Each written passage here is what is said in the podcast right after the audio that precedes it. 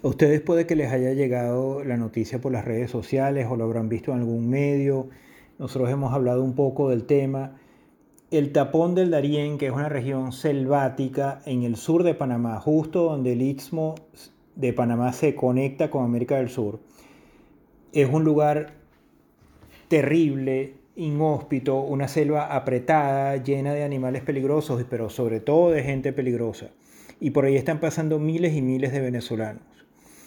Eh, y se está regando la especie de que es muy poderoso y de que niños, niñas, adolescentes, mujeres, hombres están perdiendo la vida al cruzar allí. Gente nuestra que por tratar de llegar a Estados Unidos desde otros países de América del Sur están cruzando por ahí a pie a manos de coyotes, de irregulares, de traficantes de migrantes y están perdiendo la vida allí. Eh, para hablar sobre este tema consultamos con Betilde Muñoz Pogosian. Betilde, que es venezolana, zuliana, es una colaboradora frecuente de 58 y de Caracas Chronicles. Ella es directora de inclusión en la Organización de Estados Americanos y sabe muchísimo sobre migración y es, una de las personas que, eh, en las que más confiamos para hablar de estas cosas. Bienvenidos a otro episodio de La Conversa, el podcast del equipo editorial de 58 donde hablamos de los temas que te interesan con gente que sabe.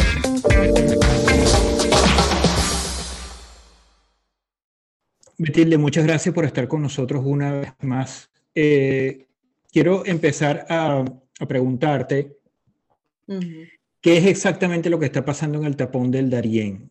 Eh, porque, bueno, lo que se siente en los medios y en las redes sociales es que está aumentando la emigración o el intento de inmigrantes de pasar por allí rumbo a Centroamérica, México y sobre todo Estados Unidos, que se asume que es el destino final de casi todos ellos, eh, y que hay más venezolanos pasando por allí. Entonces, dentro de lo que ustedes perciben, ¿qué es exactamente lo que está pasando y cuánto están cambiando las cosas, eh, dado que el Darién ha sido un paso de migrantes por varios años ya?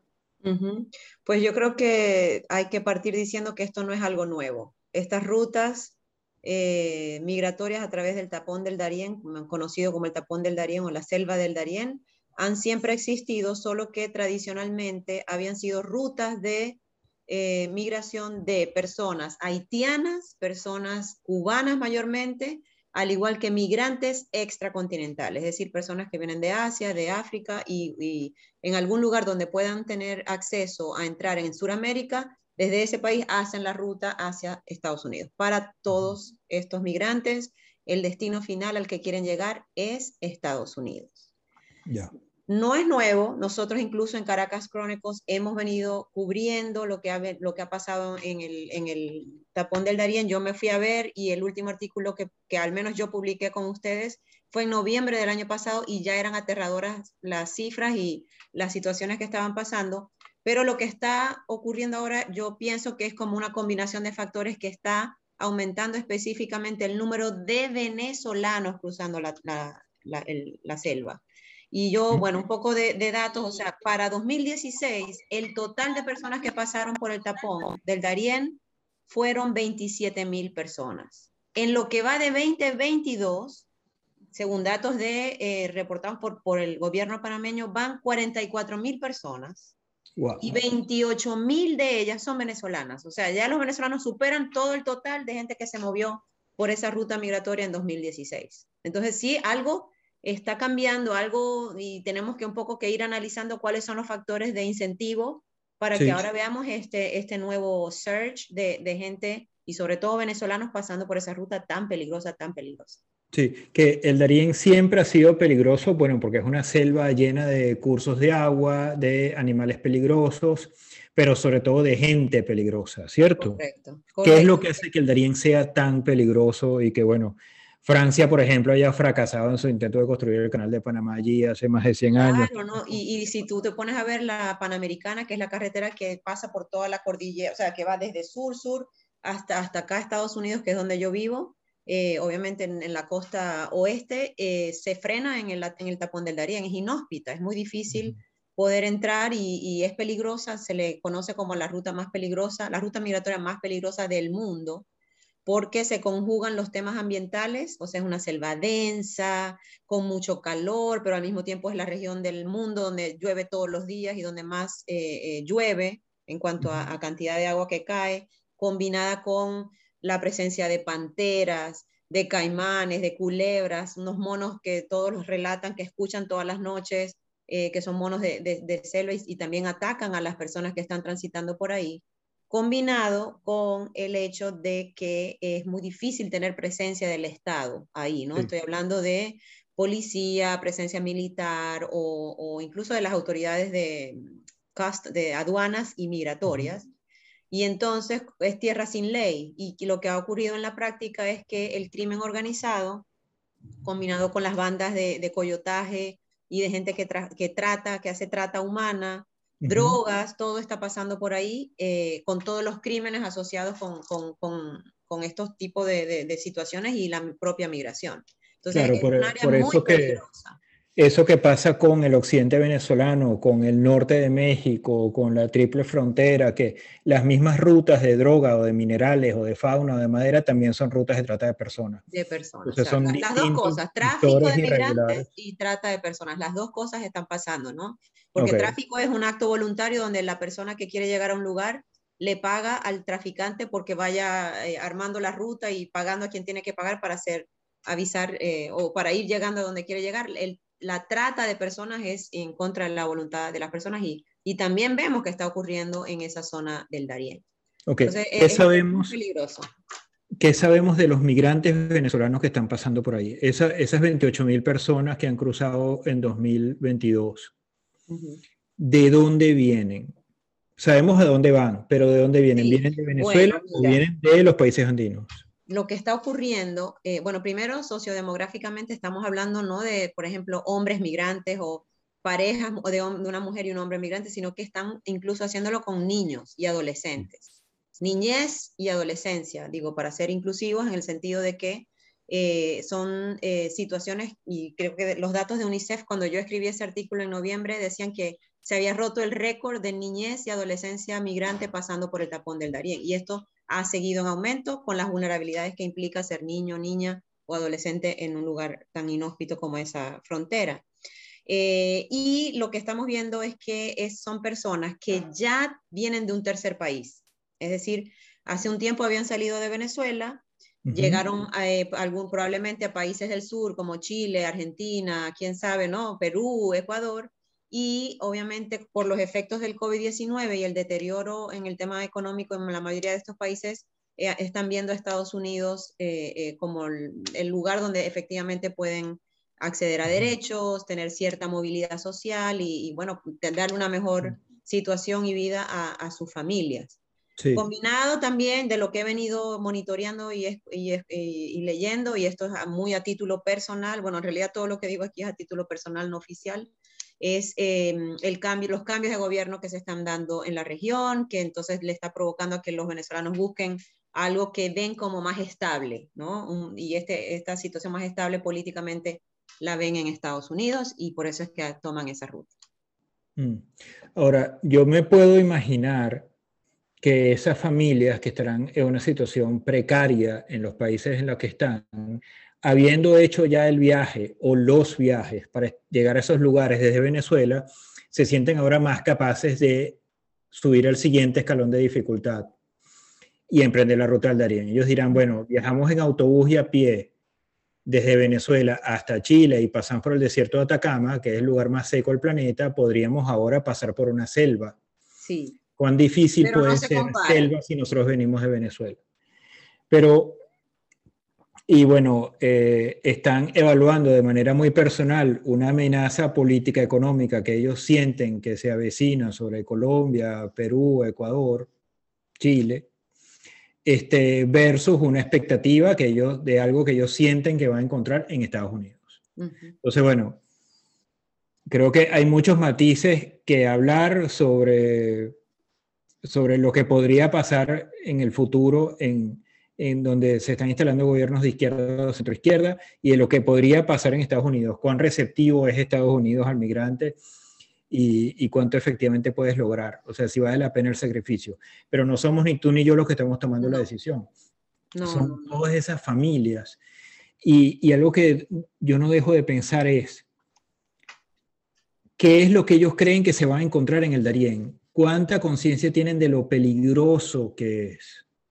Y, y, cómo circula la información por la cual una familia con la que obviamente no tiene eh, una apreciación justa del nivel de peligro que corre en el Darién, eh, deciden tomar una decisión como esa.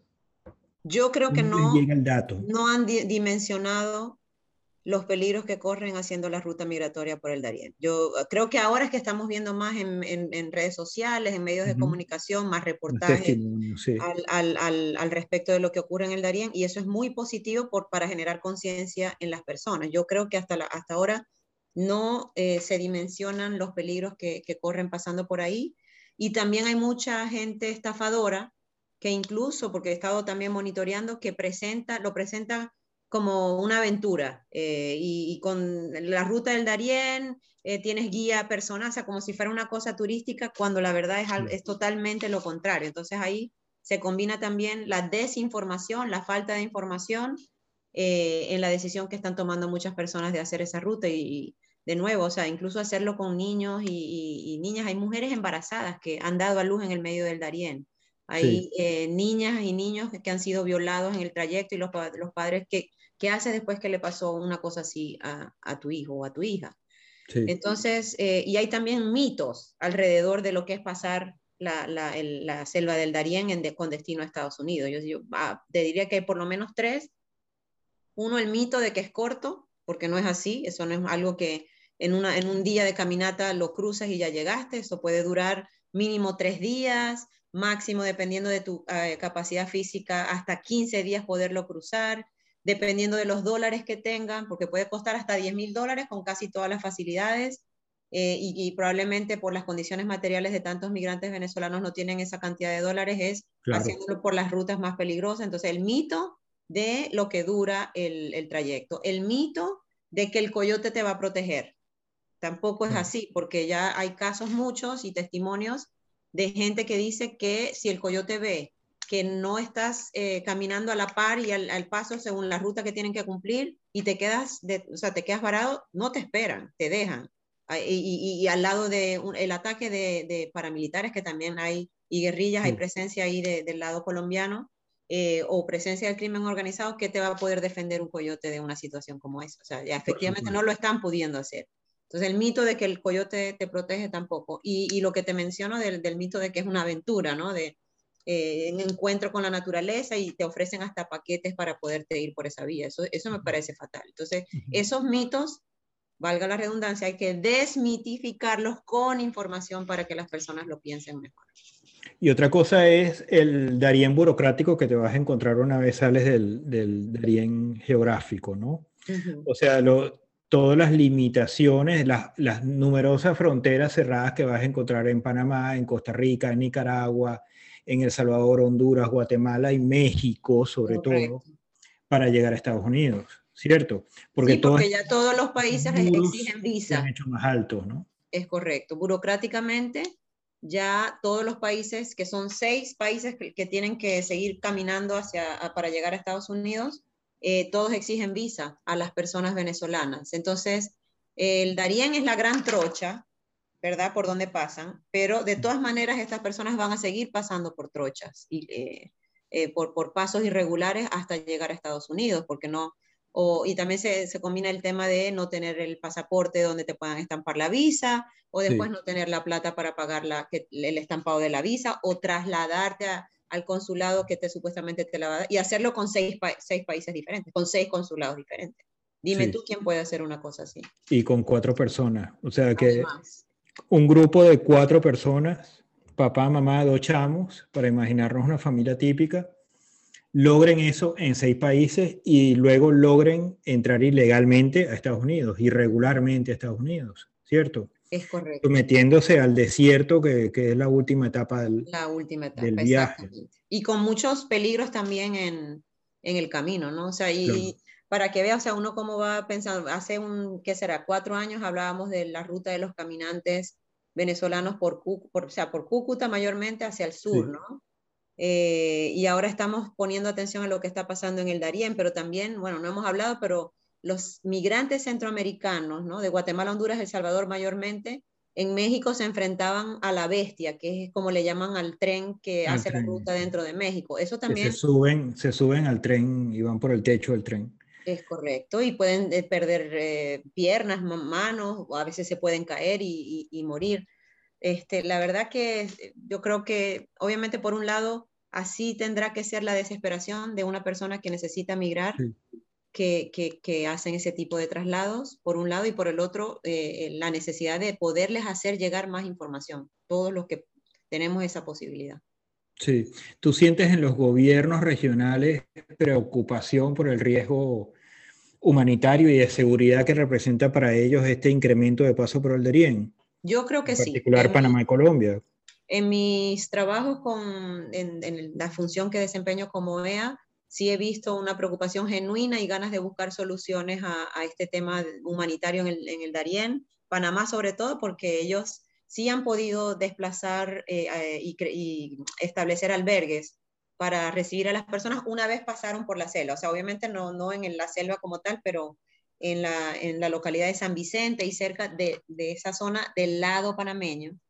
Y lo que hemos también escuchado y monitoreado es que hay, están iniciando conversaciones, pero es un poco complicado, pero están conversando autoridades de Colombia y Panamá a ver si establecen una especie de puente humanitario o un paso humanitario que pueda dar protección a estas personas. El problema ahí es que cómo vendes hacia afuera que estás como facilitando la migración irregular, porque eso no está haciendo eh, por vías formales. Entonces está, está complicado. Mm, tienen Sí, a lo largo de toda esta conversación pienso en Kamala Harris al lado del presidente de México diciéndole a la gente no vengan a Estados Unidos.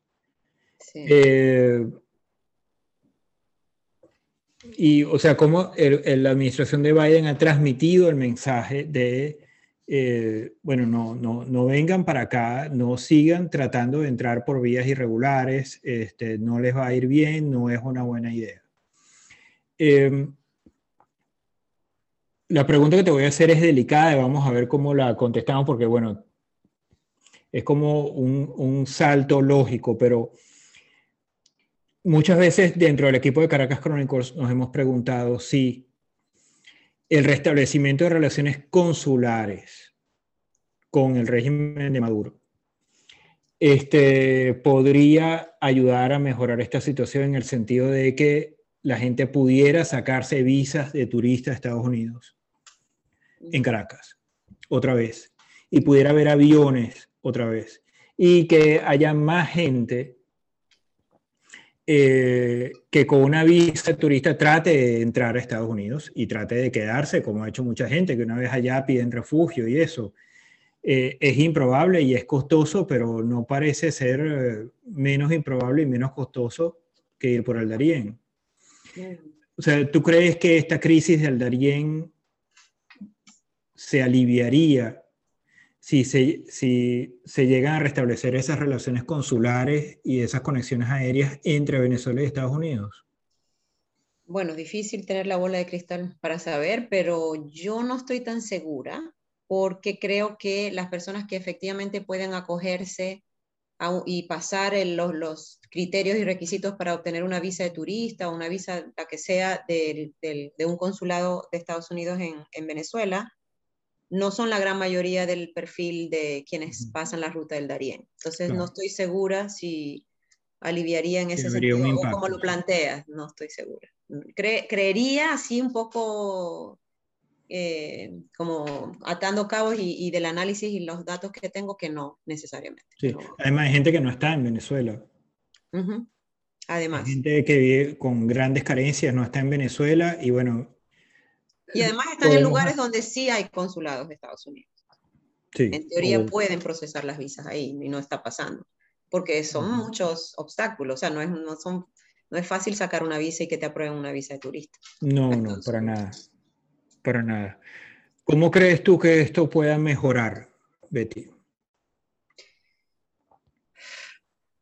Bueno, definitivamente hay que ver maneras de darle, o sea, asumiendo que esto va a continuar, de que la gente va a seguir migrando a pie y pasando por la ruta del Darién, hay que buscar maneras y si es que no son los gobiernos dando las soluciones, habilitar y, activar a sociedad civil, organizaciones de, sociedad civil que están en el terreno para dar protección y efectivamente crear un, eh, crear un canal humanitario de protección de, estas personas, o un paso, es la palabra, no un canal, un, paso humanitario con ciertas protecciones para estas familias, asumiendo de que esto va a continuar, que yo creo que deberíamos ver. Esto, porque cuando reportamos el año pasado era una cifra y esto, la tendencia se ha mantenido, así que yo no creo como que esto vaya a bajar. Em, y, bueno, está todo el tema de, eh, en vez de generar nuevas visas y nuevos obstáculos para que las personas pasen de forma regular, cómo vamos quitando eso y armonizando eh, la manera como vamos documentando la migración ordenada, segura y regular, que es la que supuestamente estamos aspirando todos lograr, ¿no? Sí.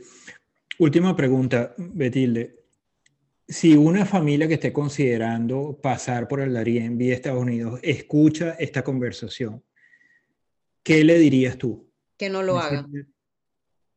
Que no lo hagan, que, no, que los riesgos eh, y peligros no, no son suficientemente, eh, ¿cuál es la palabra? No, tienen el peso como para eh, apoyar una decisión de trasladarse por esa vía eh, porque hay impactos y, afectaciones que no son solo físicas, ¿no? De, pasar por algo, por, una selva inhóspita, inhóspita como lo es la selva del Darién, sino que van a haber daños psicológicos también que nunca van de los cuales nunca se van a recuperar. Entonces, ¿qué sentido tiene pasar y sufrir o que, que tu hija sea violada, que tu niños muera en el camino? Para llegar a Estados Unidos y después no vas a tener la tranquilidad de, tener a tu familia sana, completa y con buen estado de salud mental. Yo, definitivamente no recomendaría hacer esa ruta.